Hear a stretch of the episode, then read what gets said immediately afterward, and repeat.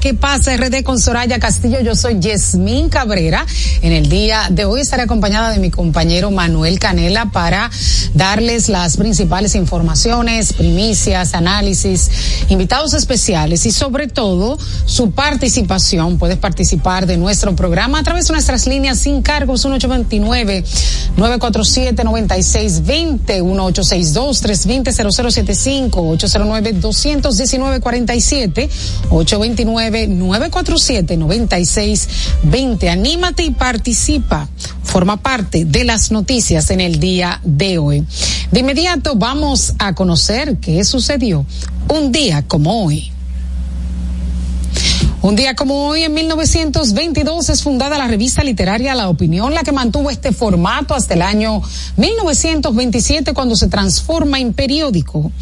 Y un día como hoy, en 2021, fallece a la edad de 86 años el destacado comentarista de béisbol, Tomás Troncoso Cuesta, atendido como ícono de la crónica deportiva de la República Dominicana. Y un día como hoy, en 1890, nace el militar y estadista francés Charles de Gaulle. Un día como hoy, en 1963, es asesinado en la ciudad de Dallas, Texas, el presidente de Estados Unidos, John F. Kennedy. Y por cierto, a propósito del asesinato de John F. Kennedy, todavía hay un gran número de especulaciones sobre eh, la muerte del expresidente de Estados Unidos y una serie de películas con teorías conspirativas. Pues el trigésimo quinto presidente de Estados Unidos tuvo lugar su muerte el 22 de noviembre de 1963 en Dallas, Texas.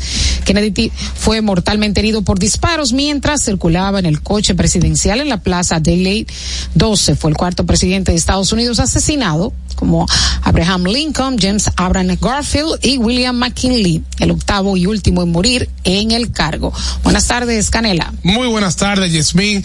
Buenas tardes al público que cada tarde nos premia con su sintonía. Para mí un verdadero placer estar en contacto con ustedes. ¿Quién mató a Kennedy? Bueno, eso siempre serán de las incógnitas. Se señaló quién es ahora, quién estaba detrás de todo eso. Es de las grandes incógnitas. Él la hacía. De la historia. sí, se dicen que la hacía, que fueron los propios estadounidenses o el propio gobierno, o digamos que el, el servicio de inteligencia que acabó con la vida de Kennedy. Bueno, la, lo cierto es que la policía detuvo con velocidad a Lee Harvey Oswald, a quien se le adjudicó el homicidio. Todavía muchísimas teorías que inspiran una gran cantidad también de películas, obras de teatro y toda una literatura en torno a esta conspiración. Todavía hay muchas personas que no creen en la versión oficial. Claro, no solamente en torno a, a John F. Kennedy, sino también a la familia Kennedy, porque muchas de las muertes de esa familia han terminado en tragedia incluyendo la del hijo de, del expresidente. El hermano. El hermano, Bobby Kennedy. O sea, la verdad que hay una gran eh, cantidad de muertes que han sido tragedias de, de esa familia y se habla de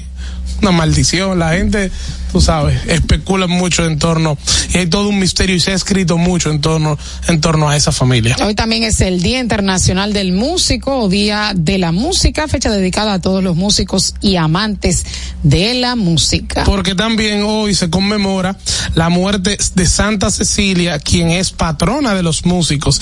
Esta mártir, esta mártir cristiana, perdón, fue retratada en el siglo XV por los artistas de la época, siempre tocando el arpa u otros instrumentos instrumentos musicales. Por ello se le ha vinculado tanto a ese arte de la música. Así es. Bueno, de inmediato vamos a pasar a nuestro flash informativo. Flash informativo. Que ha llamado muchísimo la atención fue que el Grupo de Trabajo de Naciones Unidas sobre detenciones arbitrarias ha emitido una opinión legal que señala que la privación de libertad del ex procurador general de la República, Jean Alain Rodríguez, ha sido arbitraria y ha pedido su libertad incondicional. No solamente ha pedido eso, sino también reparaciones. Eh, Jean Alain Rodríguez y su grupo de abogados dicen que él no se va a sustraer del proceso, que se le han violado sus derechos y que si República Dominicana, que ganó un asiento en esta Comisión de Derechos Humanos de Naciones Unidas, quiere entrar, pues debería acatar esta disposición. Yo me pregunto, o sea, me parece eh, respetable la opinión de este grupo de expertos, pero creo que también deberíamos darle ese trato a 14 mil prisioneros claro, preventivo. preventivos que tienen las cárceles dominicanas. Claro, y además, esto no es más que una opinión que se toma en cuenta, que es una opinión, digamos, con una validez, pero que tampoco es vinculante. Es decir, porque este comité, porque esta comisión, este grupo de trabajo de la ONU, del, de la Comisión de Derechos Humanos, tenga esta posición, no significa que ahora los tribunales de la República tienen que acatar. Sobre todo, ellos se centraban mucho de lo que ha salido hasta ahora, que es la reseña, porque tampoco hemos tenido acceso a una resolución como tal, es de la de, no más, más que la detención, la prohibición de salir del país que se cometió contra Jean Alain, con la alerta migratoria que existía. Todos debemos recordar que varios días antes de que iniciara a ejecutarse este expediente, eh, Alain intentó salir del país y se le impidió salir por una supuesta alerta migratoria. Como son cosas de la vida, esas alertas migratorias fue una mala costumbre que quien la puso en práctica precisamente fue el propio Jean Alain Rodríguez. O sea, era una costumbre que venía de la Procuraduría General de la República anterior y que lamentablemente se seguía eh, poniendo en práctica, lo cual es totalmente ilegal.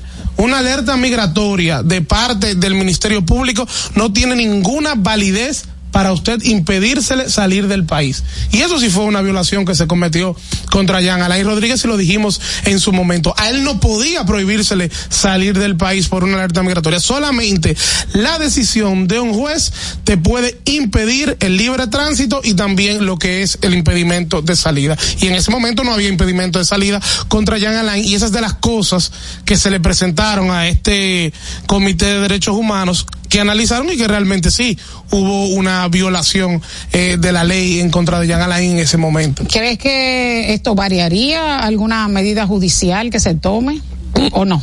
Mira, yo no creo que realmente vaya a generar presión. Sobre todo quizás un poco de simpatía en la gente, pudiera, porque también es un cabildeo como para tratar de eh, cambiar la opinión pública, porque también me imagino que es el propósito de su canal de YouTube de justicia eh, que tanto ha pregonado, que ha dicho que no va a hablar del caso, pero lo primero que ha hecho es hablar del caso. Sí, claro, y, y va a seguir hablando del caso. Y esa ha sido, como siempre hemos dicho aquí, la estrategia mediática que ha manejado Jean Alain.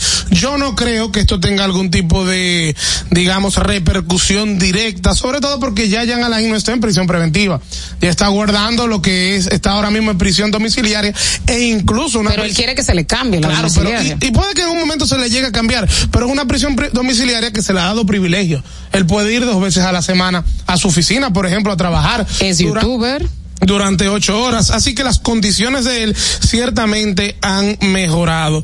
En cuanto a una que se le debe reparar por el daño que se le causó, bueno, él tendrá que iniciar ya una acción como establece la ley dominicana, una acción en responsabilidad patrimonial, una acción en reparación de daños y perjuicio en contra del Estado dominicano ante el Tribunal Superior Administrativo. Otro que se ha activado en las redes sociales, en la red social X ante Twitter, es el ex ministro administrativo de la presidencia, José Ramón Peralta, quien ha agradecido a los dirigentes y legisladores de todos los partidos políticos, PRM, PRD, Fuerza del Pueblo y PLD, por el apoyo recibido eh, mientras estuvo privado de libertad en el caso de corrupción administrativa denominado Calamar y ha dicho también que su prisión eh, es ilegal, es injusta y bueno, y es arbitraria.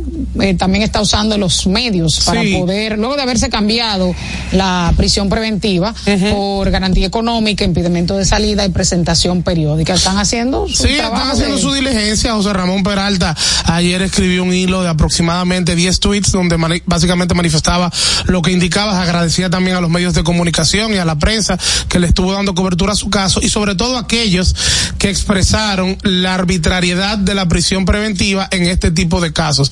Decía que iba a empezar a explicar y a dar a conocer la situación tan precaria que se vive en las cárceles de nuestro país y las injusticias que se cometen en esos centros penitenciarios. Eso no es sorpresa para nadie, ni para el propio José Ramón, que era ministro administrativo de la presidencia y que sabía cómo se manejaban las cosas en las cárceles del país, pero no es lo mismo cuando usted lo sabe eh, por manos de un tercero, porque lo está viendo, que cuando usted lo vive.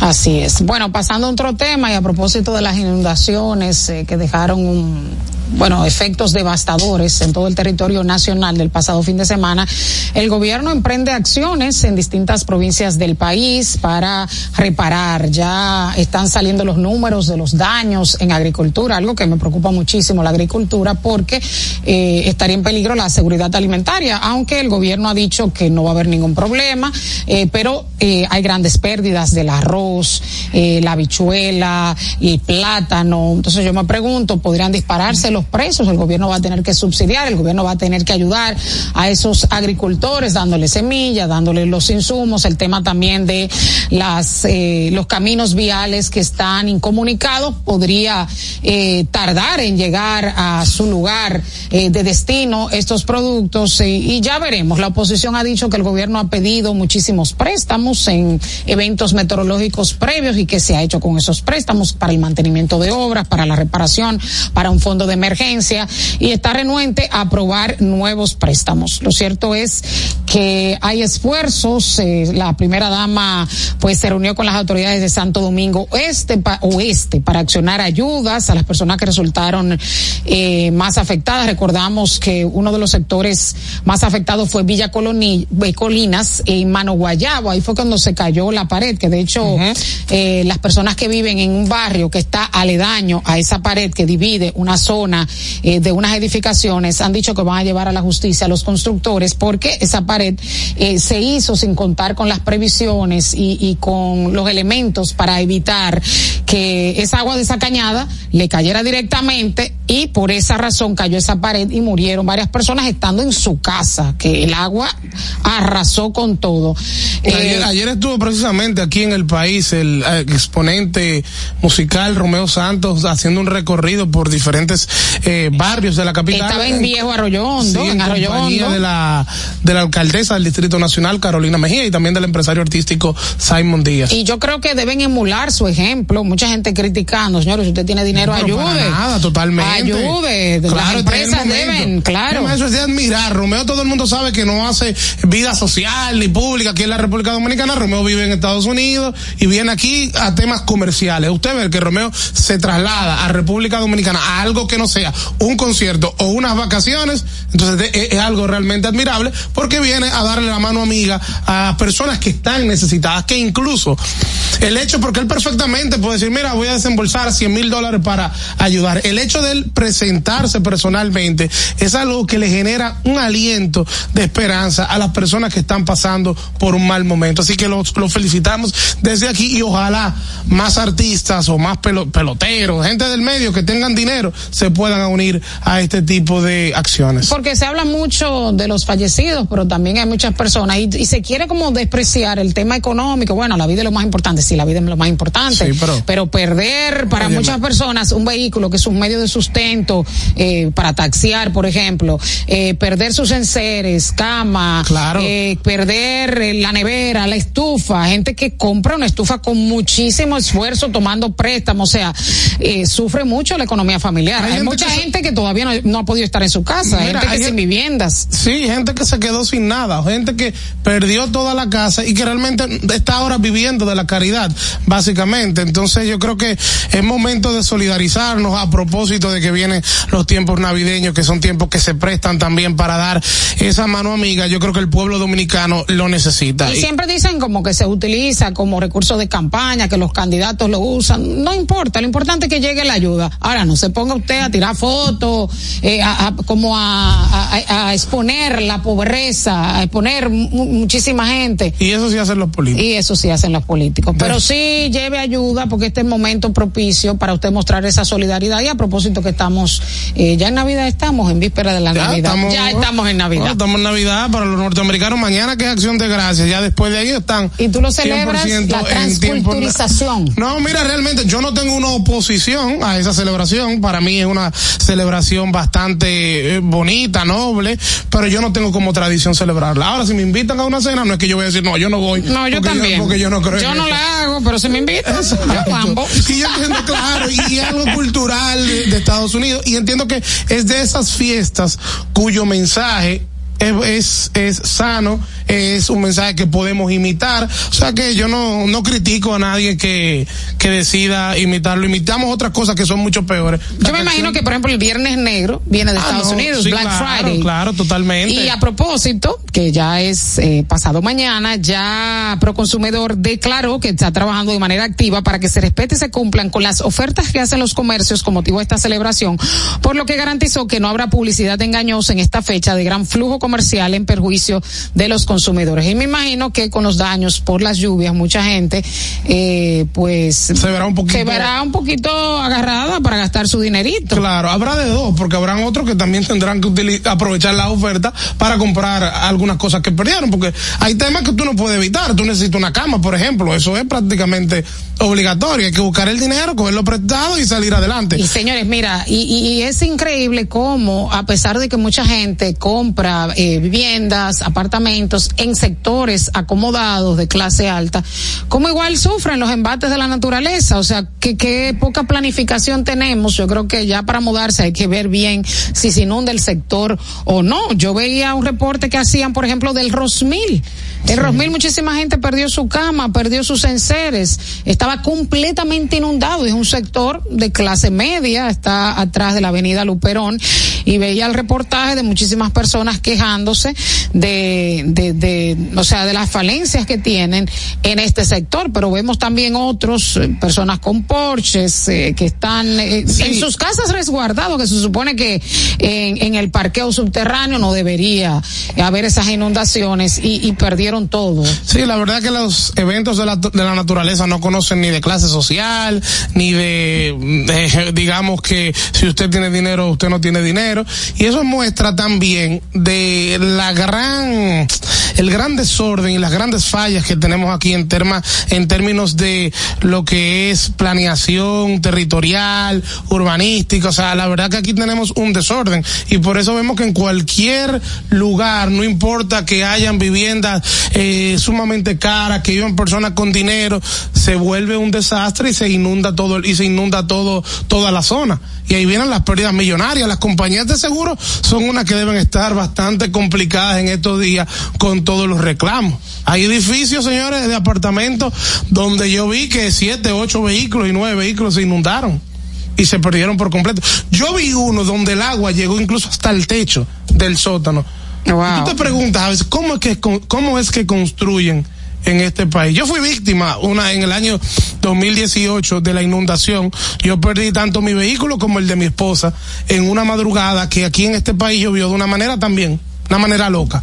Y ya cuando me levantaron a las seis de la mañana, que fueron a tocarme la puerta y bajé al parqueo, yo me parqueaba en un sótano donde a mí me parqueo ahora, el agua me llegaba prácticamente al pecho. Y perdiste el carro. Los dos vehículos perdimos, tanto el mío como el de mi esposa. No hubo forma de repararlo. Bueno, lo reparamos, pero tú sabes que un vehículo reparado tras una inundación no es un vehículo que está en la mejor de las condiciones. Entonces tuvimos que durar varias semanas sin vehículo y empezarnos a preparar para el cambio del mismo. Es un daño y, y, sobre todo el impacto que te causa, que tú te acuestas con tu vehículo ahí parqueado. Yo recuerdo que al otro día iba a San Pedro de Macorís a una audiencia, yo me acosté con mi vehículo ahí en el cual me iba y me levanto y vehículo dónde. No tengo vehículo. Mire, a propósito, la oposición ha dicho que el gobierno ha tomado 370 millones de dólares en los últimos años para el mantenimiento de obras y se aprestan a buscar más recursos. Eh, por lo tanto, dice que se ha gastado muchísimo, que ¿dónde está ese mantenimiento? El mantenimiento ellos dicen que se dan, el problema que se da y yo no lo pongo en duda. Lo que hay que ver es si es el mantenimiento adecuado y el mantenimiento que se necesita. Y es lo que yo critico y he visto muchas, por ejemplo, El presidente eh, se auxilió de Osiris de León en la semanal del pasado lunes, donde Osiris explicaba, el geólogo, que realmente no se trataba de un tema de mantenimiento, sino de una falla de origen, que, el que con mantenimiento esto no se resolvía. Y mi respuesta es, vamos a darle la razón. Yo no sé del tema, digamos que Osiris tiene razón, que esto no era un tema de mantenimiento, sino que esto fue una falla de cuando se construyó. Pero la pregunta es, en 20, en 23 años, 24 años, luego que esto se construyó, ningún gobierno se percató de la falla que había. Yo estoy seguro que sí, que se percataron. Ahora, la pregunta es, ¿por qué no se resolvió esa falla? Ah, yo tengo otra Aquí pregunta. Somos muy dados a entender que las cosas no van a pasar hasta que suceden. Y vamos alargando y vamos postergando. Ahora yo tengo otra pregunta. ¿Pueden los familiares de las víctimas fallecidas demandar al Estado y pedir indemnización? Completamente, claro. Esto se encuentra, óyeme. Pero el Estado debe responder o hay una responsabilidad penal individual no. en las personas que hicieron la construcción. Aquí lo que hay, en, en, porque debe haber una rendición de cuenta individual. ¿no? Mira, aquí lo que hay ahora mismo es una responsabilidad civil, o sea, una responsabilidad patrimonial es el término correcto de parte del Estado Dominicano que debe indemnizar en daños y perjuicios a aquellos que fueron víctimas, víctimas de este hecho, que perdieron la vida en ese túnel de la Máximo Gómez. El artículo 140 de la Constitución Dominicana es claro en cuanto a esto. También el artículo 57 de la Ley 107 eh, guion 13 también es claro en cuanto a esto. Entonces aquí hay una una responsabilidad patrimonial del Estado que debe indemnizar a esta persona y la decisión más inteligente del Estado Dominicano sería abordar a estas personas y tratar de llegar a un acuerdo. No llevar esto a los tribunales. Usted no tiene por qué causarle un mayor estrago a estas personas que ya son víctimas de por sí. Y cuando yo me refiero al Estado Dominicano, yo no me refiero al gobierno de Luis Abinader, al de Danilo, al de Leonel. No, el Estado como tal es responsable de cumplir, aunque la culpa, digamos que no haya sido de esta administración, no importa. Hay un daño que se causó, que usted me dirá, bueno, que la fuerza mayor es, puede ser una causa eximente de responsabilidad, siempre y cuando eso no haya podido ser previsible.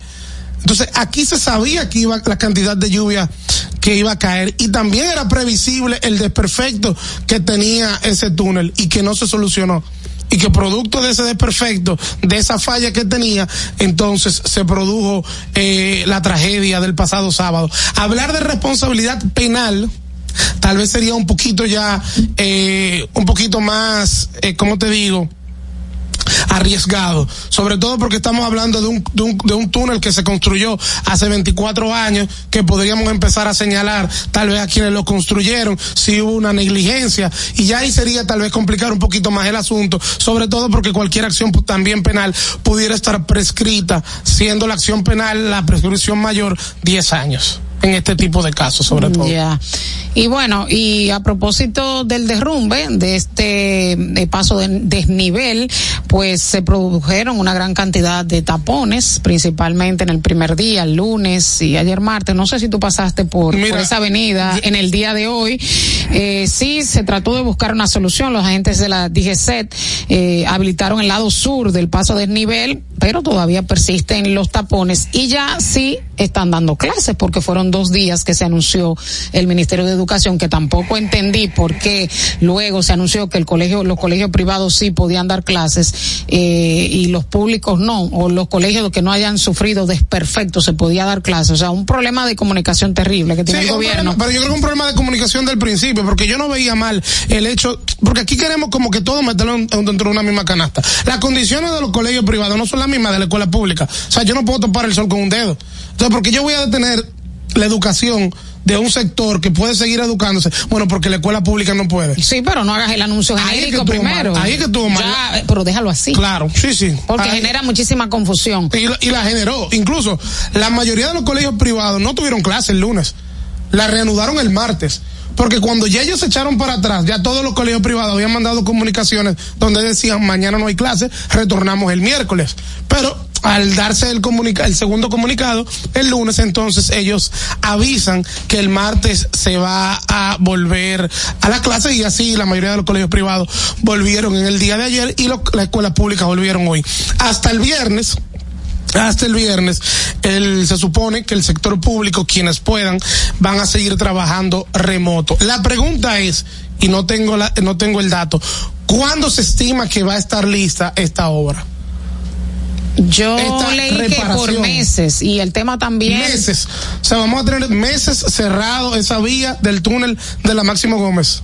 Yo leí que meses. Y de hecho también Osiris de León, quien va a ser el, el, jefe, el que va a dirigir la comisión de supervisión, dice que tomará mucho tiempo el tema de la evaluación de las edificaciones y que se va a concentrar prácticamente en puentes y carreteras. Una medida que me, me parece bien atinada. Pero esto no va a incluir las escuelas porque las escuelas son evaluadas eh, por otra institución del Estado. Me preocupa mucho los efectos de, de las lluvias para el tema de salud pública el tema del dengue, cómo podría eh, atrasar eh, los operativos eh, eh, que se han dado. O sea, ya, ya todo se volvió para atrás. El tema de la descacharrización, el tema de los acumulados de agua que muchas personas pudieran tener en los patios. Entonces hay que arreciar nuevamente la campaña para evitar los picos del dengue. Mira, es un tema bastante interesante y sería bueno que habláramos con un infectólogo en estos días, pero las advertencias están. Luego que usted pasa por un evento como el que vivimos en el fin de semana, incrementan los casos de dengue, incrementan los casos de leptospirosis y el Ministerio de Salud Pública debe estar bien atento. A eso le sumamos que ya tenemos unos cuantos casos de cólera en el sur del país. A mí me preocupa que el Ministerio de Salud Pública eh, ha sido como negligente en el término de comunicación. O sea, primero que no había muchos casos de dengue. Después que hay un pico, crean una comisión. Después que no había cólera. No sé si recuerdas que decían que era ameba. Sí, después salen y después salieron varios casos de cólera, señores. O sea, vamos a ser más más claros, más transparentes en el tema de la comunicación o digan, eh, vamos, estamos investigando, eh, estamos mandando una comisión, porque eso te resta credibilidad. Entonces, a la hora que tú das información, la gente no va a creer. Más que y son puntos sensibles. Más que claro y transparente, yo creo que hay que ser un poquito más responsable. Claro. O sea, sobre todo porque estamos hablando de temas de salud pública, que es, y sobre todo, enfermedades sumamente delicadas que usted debe informar a la población sobre lo que realmente está sucediendo para que la población pueda tomar las medidas adecuadas para prevenir el contagio. Entonces hay mucha irresponsabilidad del Ministerio de Salud Pública en torno a este tema. Y cuando yo veo estas actuaciones de estos ministros, yo tengo que volver a caer en la conclusión de un tema que trataba semanas, meses atrás, de la maldición de la reelección. Y en parte, eh, son, estos son los problemas que tiene la reelección, que muchas veces coloca al presidente atado de manos para tomar decisiones porque no quiere abrirse frente con sectores. Por ejemplo, el caso de obras públicas el presidente no puede tomar decisiones drásticas en el Ministerio de Obras Públicas, incluyendo con su ministro, porque el presidente no se va a abrir un frente con esta persona que apoya su campaña, que sabemos que lo apoya con dinero, que sabemos que lo apoya con sectores. Bueno, quitó, el de la rifa, con, estaba apoyando. Con personas. Bueno, hay casos que son muy evidentes, como el de Hugo también, pero, pero la reelección hace que los presidentes se vean de manos atadas para tomar decisiones que le convienen al país pensando en ganar las elecciones el próximo mes de mayo. Y eso es lo que eso es lo que siempre eh, y no esto no es exclusivo que le pasa al presidente Abinader. Esto le ha pasado a todos los presidentes que han que han buscado reelegirse Así es. Eh, es muy cierta tu observación. Mira, Manuel, vamos a una pausa. Cuando retornemos, eh, continuamos analizando las informaciones y tendremos vía telefónica a Luis Carvajal, ensayista, orador, biólogo, investigador, profesor y ambientalista, para hablar un poco acerca del cambio climático y los efectos en los fenómenos atmosféricos. Ya volvemos.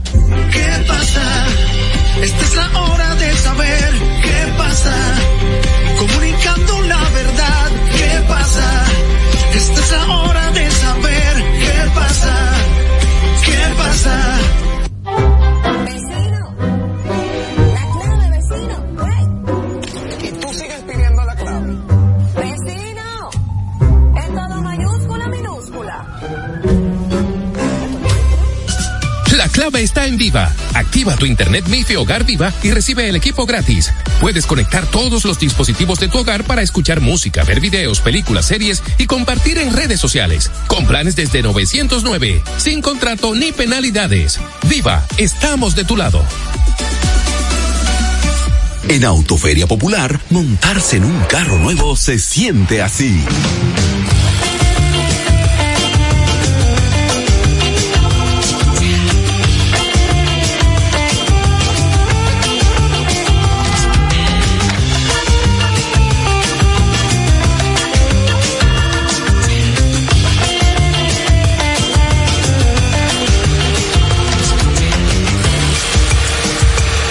De un carro nuevo no hay que entenderla, hay que vivirla. Vive la temporada de Autoferia Popular. 25 años encendiendo nuevas emociones contigo. Popular, a tu lado siempre. Pero yo solo le pregunté que cómo se sentía el carro. Ahora en la Colonial puedes sacar tu seguro de automóvil en cinco minutos. Descarga la APP de la Colonial, entra a Seguro Auto, ármalo tú, ajustalo a tu medida, paga y recibe tu seguro digital inmediatamente. Así de fácil, desde donde estés y a la hora que quieras. Con Seguro Auto, ármalo tú de la Colonial. Tu seguro de automóvil en cinco minutos. Primer producto, Insurtech de la República Dominicana. Senazata. Es que cualquier pregunta que tú quieras hacer, llama que aquí estamos para resolver. Marca la asterisco 737 y te ayudaremos en un 2x3. Tenemos una oficina virtual, cualquier proceso tú podrás realizar. Consulta, traspaso, requisitos y cita. Tenemos a Sofía, tu asistente virtual.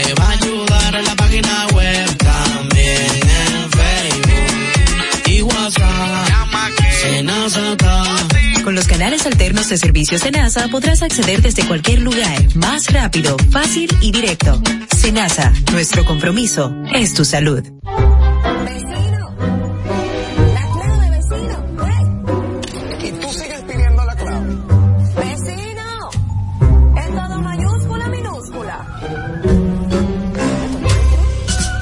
Clave está en Viva. Activa tu internet MIFI Hogar Viva y recibe el equipo gratis. Puedes conectar todos los dispositivos de tu hogar para escuchar música, ver videos, películas, series y compartir en redes sociales. Con planes desde 909, sin contrato ni penalidades. Viva, estamos de tu lado.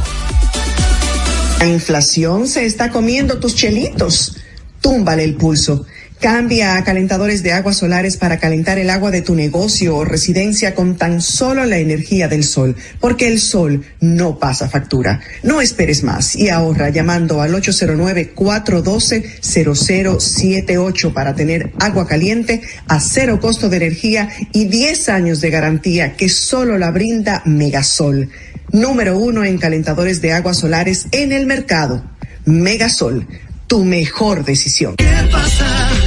Esta es la hora de saber qué pasa. Comunicando la verdad, ¿qué pasa? Esta es la hora de saber qué pasa. ¿Qué pasa? Gracias por continuar con nosotros en ¿Qué pasa RD? Bueno, tras unas seis semanas de combates intensos entre el ejército israelí y el grupo de milicianos Hamas en la franja de Gaza, pues se ha llegado a un acuerdo de un intercambio de prisioneros palestinos que están en las cárceles israelíes por los rehenes que ha secuestrado Hamas después de esa incursión que hicieran, que murieron unas 1.200 personas. En total hay 230 rehenes eh, en la franja de Gaza que están retenidos por el grupo Hamas, 30 de ellos por la yihad islámica y 26 son ciudadanos extranjeros, algunos con doble nacionalidad. El acuerdo establece de que ese intercambio pues eh, serían los eh, prisioneros que en las cárceles israelíes que sean mujeres y menores de edad y que no hayan estado involucrados en hechos de sangre.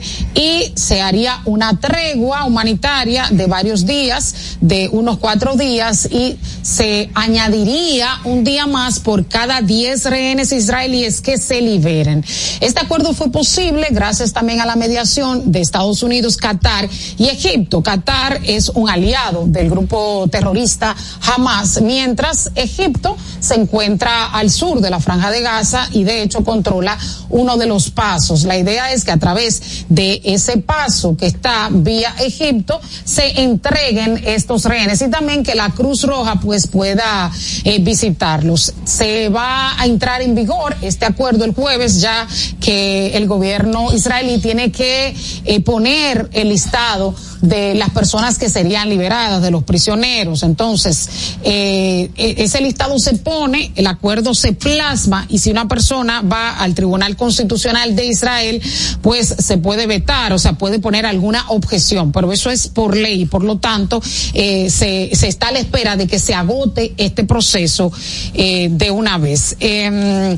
realmente es una manera de, de hacer una pausa humanitaria. El secretario general de Naciones Unidas, Antonio Guterres, ah, se ha alegrado, ah, le ha dado la bienvenida a esta tregua. Él había pedido previamente una pausa más larga, una pausa indefinida, ya que eh, ha causado esta incursión militar israelí una gran cantidad de muertos en la franja de Gaza. Se habla de unos 14 mil muertos, incluyendo 5 mil niños y una gran cantidad de mujeres, además de que se estaría violando el derecho internacional humanitario porque se está hasta bombardeando hospitales.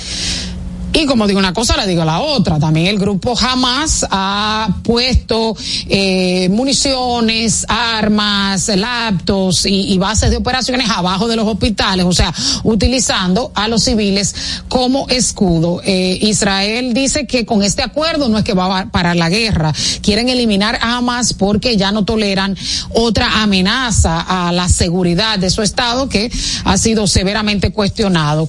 Este acuerdo se da en momentos en que también en Israel hay presiones por parte de los familiares de las víctimas que han dicho que no han visto avances, o sea que solamente se está instrumentalizando el secuestro, los rehenes para iniciar una incursión militar en Gaza y que no se habían visto visos de hacer un intercambio de prisioneros. De hecho, nosotros entrevistábamos al embajador de Israel en República Dominicana y nos había dicho que todavía no se había llegado a un acuerdo. Había mucha resistencia en un inicio porque previamente eh, se habían hecho estos intercambios de prisioneros y muchos de los prisioneros que eh, había liberado Israel de las cárceles israelíes habían vuelto a cometer actos terroristas, por lo tanto había cierta resistencia, pero es la salida más práctica de, de, de, de, mayor ganancia, porque de hecho hay hasta una rehén de tres años cuyos padres murieron en este ataque terrorista del grupo Hamas y hay mucha presión también internacional porque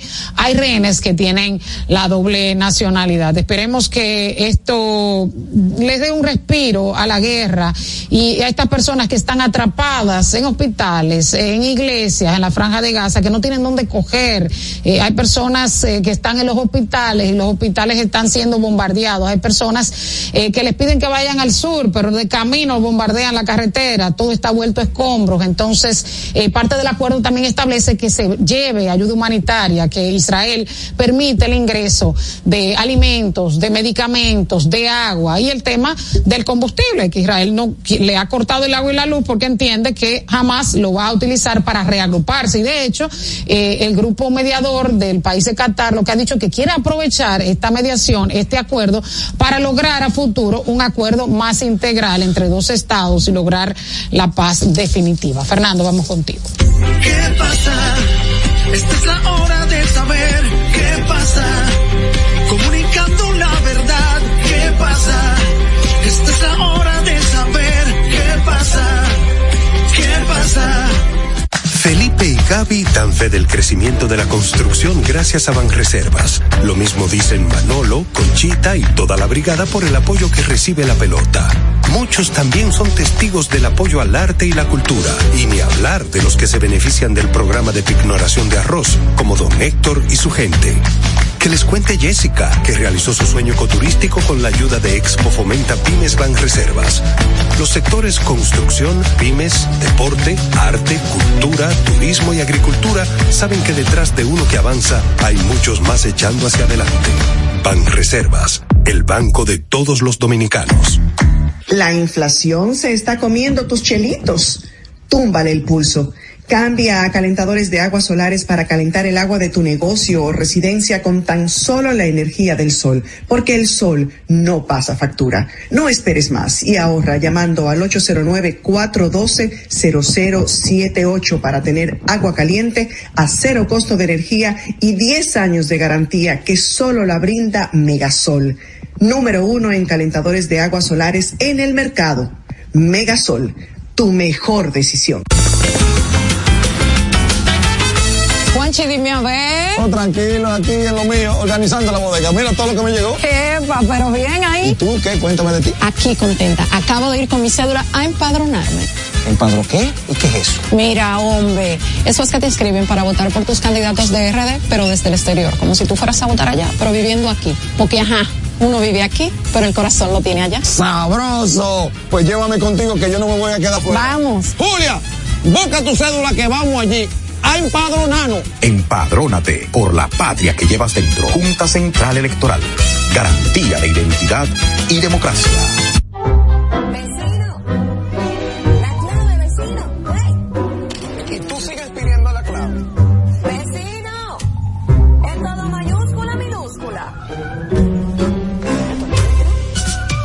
Clave está en Viva. Activa tu internet MIFI Hogar Viva y recibe el equipo gratis. Puedes conectar todos los dispositivos de tu hogar para escuchar música, ver videos, películas, series y compartir en redes sociales. Con planes desde 909, sin contrato ni penalidades.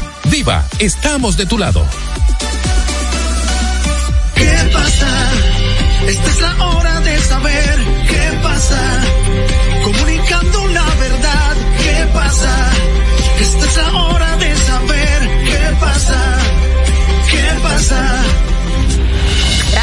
Por continuar con nosotros en ¿Qué pasa RD? Recibimos a Luis Carvajal, ensayista, orador, biólogo, investigador, profesor y ambientalista, quien está con nosotros vía telefónica. Buenas tardes. ¿Cómo está? Buenas tardes, buenas tardes, muy bien. Feliz de estar con ustedes. Muchísimas gracias por siempre estar dispuesto. Bueno, recibimos el fin de semana un gran cúmulo de lluvias, eh, no se esperaba el efecto devastador y mi pregunta es, eh, ¿esto siempre será así ante una vaguada? ¿Vamos a tener que ser más precavidos, de estar más preparados, de activar comités de mitigación más extremos? ¿Qué está pasando con el cambio climático? Ya las alertas van a tener que cambiar. Mira, eh, el cambio climático es una realidad de la que nosotros no tenemos forma ya de librarnos.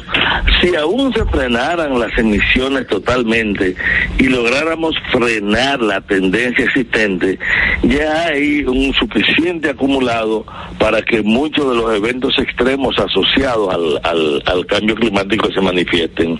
Es importante recordar que el clima es un, en realidad como entidad no existe, es una entidad estadística que se refiere a las tendencias, a los valores promedios durante largos periodos de tiempo para una serie de parámetros que dependen del desplazamiento de los meteoros, de la luna, del propio movimiento de la Tierra alrededor de sí mismo y alrededor del Sol, el desplazamiento del Sol, sí, del desplazamiento de los meteoros, por eso hablamos de meteorología, y que tiene como bandera fundamental, la fuerza que empuja es la redistribución del calor que se recibe del Sol, que llega al planeta Tierra de manera desigual. Pero de los últimos dos siglos y medio, a partir de la revolución industrial, se ha producido una cantidad tan grande de gases de efecto invernadero que tienen la capacidad de retener el calor que devuelve la Tierra, que esto ha ido calentando y la predicción es, es que si seguimos como vamos, para el 2050 podemos llegar a elevar la temperatura del planeta en, en casi 3 grados. La meta que se ha trazado en Naciones Unidas tratando de frenar las emisiones y de revertir muchos procesos que ese- eso llega apenas a 1.5. Fíjate que en las últimas seis décadas, cada década ha sido más caliente que la anterior. Y si tomamos los últimos ocho años, cada año ha ha roto récord con relación al anterior y al anterior, y este año, como vimos, tuvimos temperaturas récord. Pero temperaturas récord no solamente de calor, también de frío, porque lo que oscila es un parámetro que va desde un nivel, por ejemplo, lluvias muy intensas, eh, a sequías muy intensas, con intervalos mucho más espaciados, huracanes extremadamente fuertes y varios concentrados en algunos años y un largo periodo sin tener eh, estos huracanes. Eh, humedad relativa, a veces tanto que satura, que casi es imposible respirar y un aire tan seco que es capaz de desecar los ambientes. Es decir, estas situaciones extremas que como quiera siguen girando alrededor de un promedio que se mueve poco, pero los eventos son más intensos. Por eso, lo que ocurrió este, ahora fue un evento muy intenso, pero si nos recordamos el que tuvimos hace casi exactamente hace un año, fue un evento inesperado y muy intenso en medio de una agudísima sequía en ese momento. Este año no ha sido un año tan seco, pero este este evento que ocurrió era eh, no era inesperado, o sea, son son eventos que ocurren dentro de la normalidad, pero extremados en su manifestación. A, raíz de Sí, don Luis, don Luis, a raíz de este evento se ha puesto, como usted sabe, el tema sobre la mesa del cambio climático y el presidente de la Comisión de Cambio Climático, Max Fuy, decía que se necesitan 18 mil millones para poder enfrentar este tema del año 2020 al 2030. ¿Qué es lo que hace tan caro el, el, el combatir el cambio climático y cuáles son las acciones que el país tiene que asumir si realmente quiere aportar en este, en este esfuerzo por combatir el cambio climático? Sí, mira, hay tres tipos de medidas con relación al cambio climático.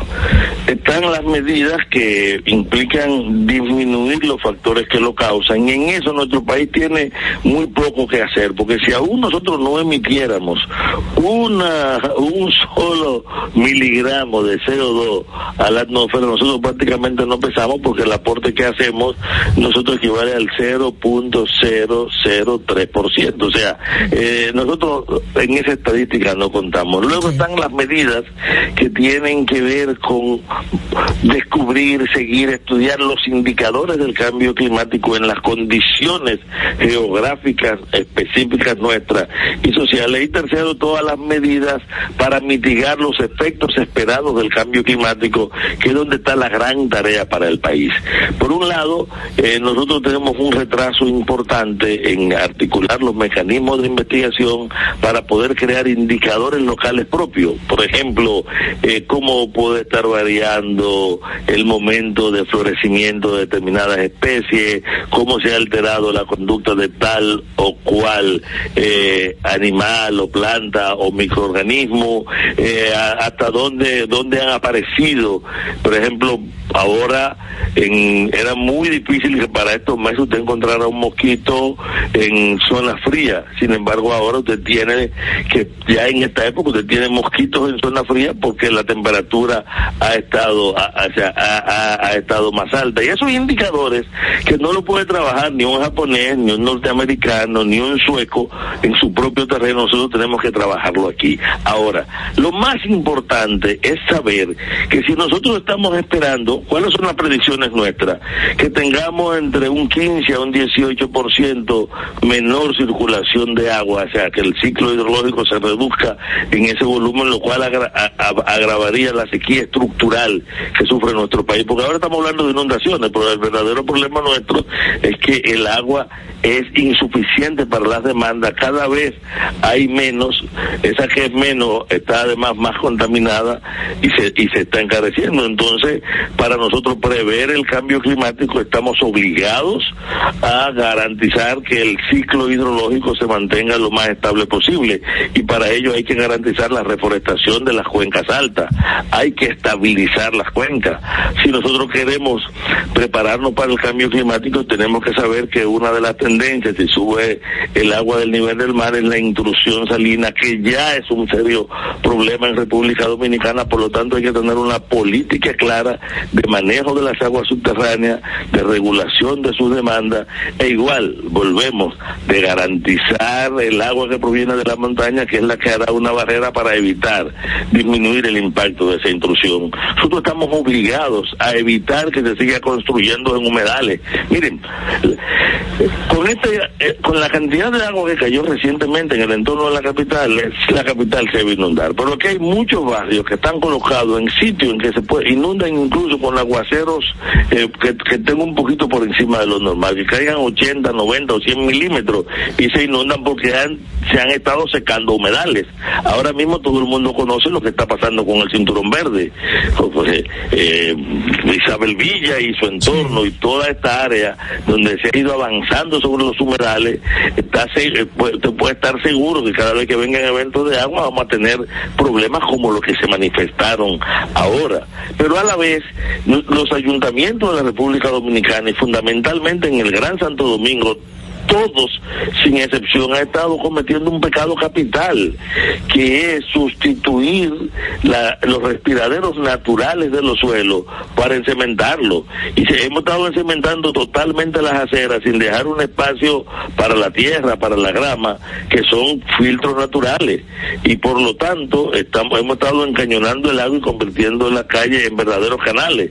Por eso cuando viene una cantidad de agua que va, se desplaza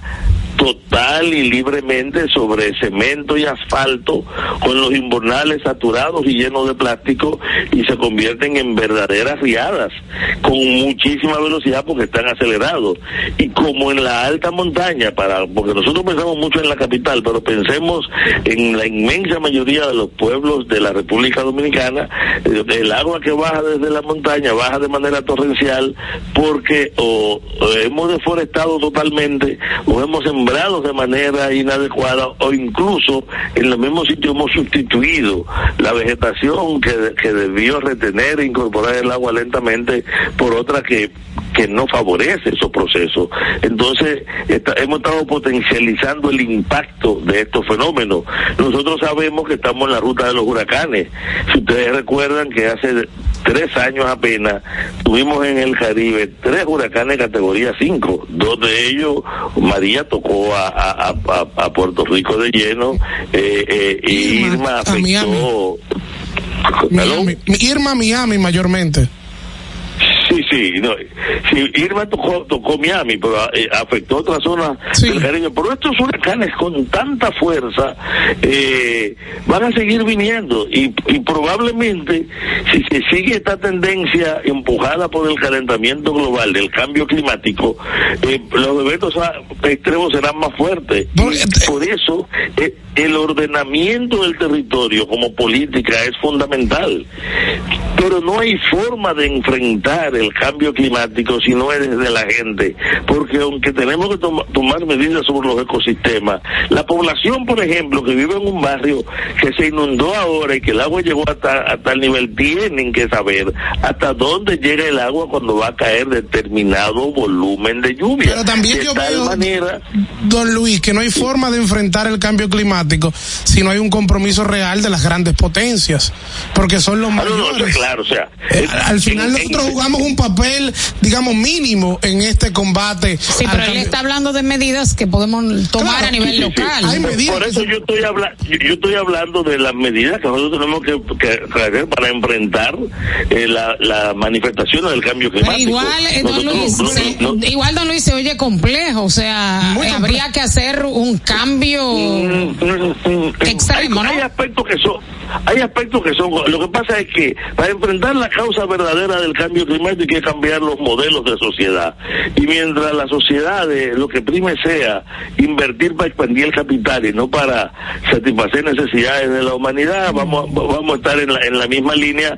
Porque porque hay una tendencia a negar el cambio climático porque abordar el cambio climático implica cambiar modelos de producción de distribución de ocupación de los espacios y eso implica enormes grandes intereses. ¿Y quiénes, quiénes financian quiénes financian ahora mismo la campaña negacionista o los grandes consorcios petroleros sea la industria petroquímica eh, toda la industria que tiene que ver con el control eh, de los procesos agrícolas y su homogenización, la industria automotriz, es decir, tenemos sectores de intereses que le, no- necesitan no creer en el cambio climático porque ellos no van a sacrificar un solo centavo de sus inmensas ganancias, que son los que han estado empujando este proceso. Invertir, por ejemplo, eh, eh, en armas es mucho más rentable para ciertas compañías que invertir en tecnología alternativa, aunque el futuro está pre- presionando y necesita de esa tecnología alternativa. Ordenar el territorio no es simplemente tomar decisiones en una ley, implica desarrollar políticas públicas que garanticen un uso del territorio no en función de su valor inmobiliario, sino de las prioridades reales de la sociedad. Pero República Dominicana, mientras está hablando plepla de, de, de- de- abordar medidas para el cambio climático, se negó en la ley de ordenamiento territorial a establecer eh, prohibiciones para que se hagan ciertas actividades por encima de los 800 pies, eh, metros de, de altura sobre el nivel del mar, como la minería. Y ahora mismo tenemos, por ejemplo, grandes proyectos mineros para toda eh, eh, la región del Valle de San Juan, en el, en el naciente del Artibonito y en todas nuestras cuencas altas. Y eso está, está claro que para una isla como la nuestra, donde el eje del ordenamiento tiene que ser el agua, sobre todo por la escasez y una escasez que los propios organismos del Estado Dominicano han informado en los documentos que llevan a la cumbre, que la predicción es que cada vez tengamos menor circulación de agua y lo contabilizan entre un 15 y un 18% de acuerdo al informe que se llevó a la cumbre de París. Entonces todo demanda, coherencia y consistencia Y en la responsabilidad. política. Bueno, muchísimas gracias. Sí. En un minuto, porque ya estamos eh, eh, cortos de Yo tiempo. decir que el 90% de los recursos que ha gastado el Estado Dominicano lo ha gastado en talleres, seminarios, publicaciones, pero que, eh, que el territorio se entere de que realmente hay política, bueno, hay muchas políticas enunciadas y prácticamente ninguna aplicada. Bueno, muchísimas gracias, Luis Carvajal, ensayista, orador, biólogo, investigador, profesor y ambientalista, por eh, darnos sus conocimientos, ricos conocimientos en estos momentos tan delicados del país. Así que imploramos por más acción y menos teoría, ¿verdad? Y ponernos en contexto sobre la realidad, que esto es un Sí. tema Sí. serio. Que, que no lo, no Sí, lo lo que tomamos con la necesitamos es seriedad. que la, que la política aplicada se parezcan a las enunciadas. Si los gobiernos, y hablo para esto y todos los que han pasado, hubieran hecho el 2% de las cosas que anuncian, viviéramos en otro país. Otro gallo Así es. Muchísimas gracias por estar con nosotros. Muy bien, gracias a ustedes. Bueno, así finalizamos ¿Qué pasa RD? Ya no tenemos más tiempo, Fernando, ¿verdad? Ah, yo quería Digo que no. decir algo bueno, ya con análisis de sangre se puede determinar la bipolaridad o no, un gran avance Ah, ah, eso científico, sí. porque está un poco como relajado el tema de la bipolaridad. A cualquiera se le dice bipolar, Bipolar, y a sí. cualquiera se le diagnostica Bueno. bipolaridad, pero interesante Ver este información estudio, claro, esto es un dime algo bueno, que esto es algo de que la se- Universidad de que Cambridge. se está desarrollando, vamos a poder determinar con un, un análisis de sangre Muy si bien. usted es bipolar o no. Así finalizamos. ¿Qué pasa, RD? Yasmin Cabrera y Manuel Canil. Estuvimos con ustedes. Nos vemos hasta mañana por la Roca 91.7 FM. Los conceptos emitidos en el pasado programa son responsabilidad de su productor. La Roca 91.7 FM no se hace responsable. 91.7 La Roca. Para este miércoles, Si aciertas con el combo de Supermas, te ganas. 319 millones. Si combinas los 6 del loto con el Supermas, te ganas. 219 millones. Si combinas los 6 del loto con el más, te ganas. 119 millones. Y si solo aciertas los 6 del loto, te ganas. 19 millones. Para este miércoles, 319 millones. Busca en leisa.com las 19 formas de ganar con el Supermas. Leisa, tu única loto, la fábrica de millonarios. Uniformes Batiza, única tienda con todo tipo de uniformes en existencia y por encargos. 42 años siendo líderes en el mercado dominicano, en la venta al detalle y al por mayor de uniformes tradicionales y personalizados, bordado, serigrafía y sublimación. Visítanos en cualquiera de nuestras sucursales en Santo Domingo, Avenida Mella, Naco y Punta Cana. Síguenos en las redes sociales, arroba Uniformes Batiza. Tu imagen corporativa en manos de expertos. Uniformes Batiza. Vive la esencia de la música. Hey, mama said the way you move, gonna make you sweat, gonna make you groove. Recuerdos. emociones. La Pulpa, cada domingo, 12 del mediodía, por La 917. Presentado por Coopro Servicios, apoyando tus sueños. En Coopro Servicios seguimos apoyando tus sueños. Ese vehículo que tanto deseas, adquiérelo con las mejores condiciones y tasas del mercado. En Coopro Servicios te aprobamos tu préstamo en una hora y puedes salir montado el mismo día, con seguro incluido sin intereses. No esperes más. Busca más información en nuestras redes sociales como Coopro Servicios RD o llamando al 809-472-0777 o vía WhatsApp al 809-472-0777. Habla con uno de nuestros representantes. Coopro Servicios, apoyando tus sueños. Santo Domingo escucha, escucha 91.7 FM. La Roca, más que una estación de radio. Hay dos verdades innegables. La primera es que desde su creación el automóvil no se ha detenido. Y la otra, que nosotros tampoco. Somos Carros y más. Carros y más. El programa que te brinda toda la información y tendencias en el mundo automotriz. Desde ahora y hasta las 7 de la noche. Carros y más. Con Guaroa Viñas.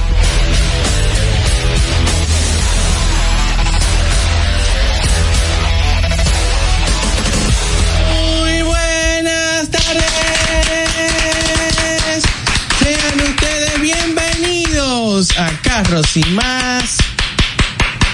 Miércoles. Tengo que aprovechar este momento. Carros y más radio. ¡Qué cool! Señores, iniciamos como siempre dándole gracias a Papá Dios que es quien nos ha dado la vida, agradeciendo a nuestras familias, a los patrocinadores, al equipo de trabajo, a los colaboradores, a ustedes por la sintonía. Gracias de todo corazón. Esto es Carros y más radio. Hoy como siempre tenemos un contenido eh, vamos a tratar de sacar el jugo a, a, nuestro hermano que está aquí con nosotros. Ustedes se van a dar cuenta en un momentito de todas las cosas que nos va, de lo que vamos a aprender el día de hoy. La meta de nosotros es que el tiempo que ustedes inviertan sientan que aprendieron algo. Esa es la meta de diaria nuestra. Ustedes sientan, escucharon cinco minutos el programa, diez minutos, la hora entera, aprendimos esto del programa. Eso es como el gol de cada uno de los colaboradores y que estamos aquí. dominen la conversación en los coros. Eh, ine inevitablemente. Sí. Y que papá. Me pueden seguir en arroba, en arroba guarobinas. Recuerden que estos programas están disponibles en arroba carros y más radio en YouTube. Te van a YouTube y está el canal solamente del programa, arroba carros y más radio. Y eh, les dejo con la voz lady Diana José. Sí, porque él le dio más larga que nunca para presentarme. O sea, yo no estoy Con entendiendo. tanta gente en cabina. Mijo, estamos en Black Friday. Tú no quieres comprar nada. Irma Novoa, la monstra. Señores, me siento súper bien como siempre de estar compartiendo con todos ustedes. Ahora, ¿tuviste el manejo que tiene Irma? Tiene un manejo. Eso que me va a pedir unos cuartos prestados ahorita por Black Friday. Pero bien. Eh, bájale el micrófono a él, que Ah. tú sabes muy bien que no. Gracias. Señores, feliz como siempre de estar compartiendo con todos ustedes. Qué bueno que nos eligen a nosotros. Fantástico. La mejor opción. De verdad, no pierdan su tiempo en otro lado. Qué bien que están aquí. Recuerden seguirme en todas las plataformas digitales como arroba Diana José. Y ahora les paso con la monstra Irma Novoa. Hello, mi gente. Espero que estén súper bien. Como siempre, ahora sí en el mega taponazo. Síganme en mis redes sociales en arroba Irma Novoa en Carros y Más Media. Y ahora les paso con el que se pone boca arriba abajo de los carros. Es que. Guaroa, déjame terminar. Neuli Santana. Así es, así es, señores. Buenas tardes a las personas que están sintonizando La Roca 91.7. Carros y más radio, señor. Verdadero concepto automotriz aquí en República Dominicana. Sin duda es el único lugar donde todos ustedes van a tener todas las informaciones del mundo automotriz a nivel nacional e internacional. Siempre con la voz lady Dayana José, con fundamentos y objetividad y el internacional Guaró Viña. Ay, no, no, no, no, no. A mí no, No, espérate. espérate, Yo iba a decir, yo iba a decir, oye, Guaroa, di que con la voz Yo soy más. Santana, un gran servidor. Ay, ven ahora. Que... Y ahora con ustedes. Que recuerden que lo sigan. Me pueden seguir como arroba NS Autoasesorías. Las mujeres van primero. Ahora sí. Félix Guillén, el hombre de los lubricantes. Estaba clarito, o sea. Lo bueno que la gente sabe ya. Señor. Adelante. Señores, buenas tardes. Deseándole que estén pasándola bien. Relax, cero estrés, sintonice y aprenda en esta tarde. Mi nombre es Félix Guillén, síganme en GPN, rayita abajo Fuel Tap. Eh, ya, hoy es un programa donde yo soy, bueno, casi siempre en todos, yo soy la que manda. Así que nada, eh, señorito, ¿podría por favor hacer y tirar la alfombra para presentar a nuestro invitado de hoy? Mira, hay, hay gente que... eh, nosotros eh, en el programa la intención de siempre es que el- eh, la- las personas que lleguen aquí de alguna manera vayan eh, produciendo en ustedes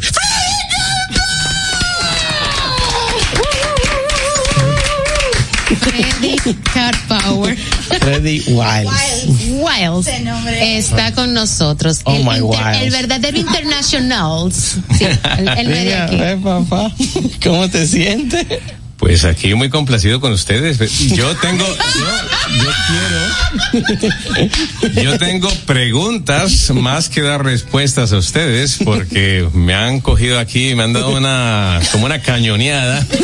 Yo ni sabía que me iba a sentar acá como con cuatro cámaras acá y yo decía, bueno, va- vamos a hacer una participación de un minutico, dos minuticos ahí para saludar a toda la gente linda de República Dominicana. ¿Revisaron que son dos horas? Dos. Como con cuatro cámaras acá y yo decía, bueno, va- vamos a hacer una participación de un minutico, dos minuticos ahí para saludar a toda la gente linda de República Dominicana. ¿Revisaron que son dos horas? Dos. Participación de un minutico, dos minuticos ahí para saludar a toda la gente linda de República Dominicana. ¿Revisaron que son dos horas? Dos. La gente linda de República Dominicana. ¿Revisaron que son dos horas? Dos. ¿Horas? Dos.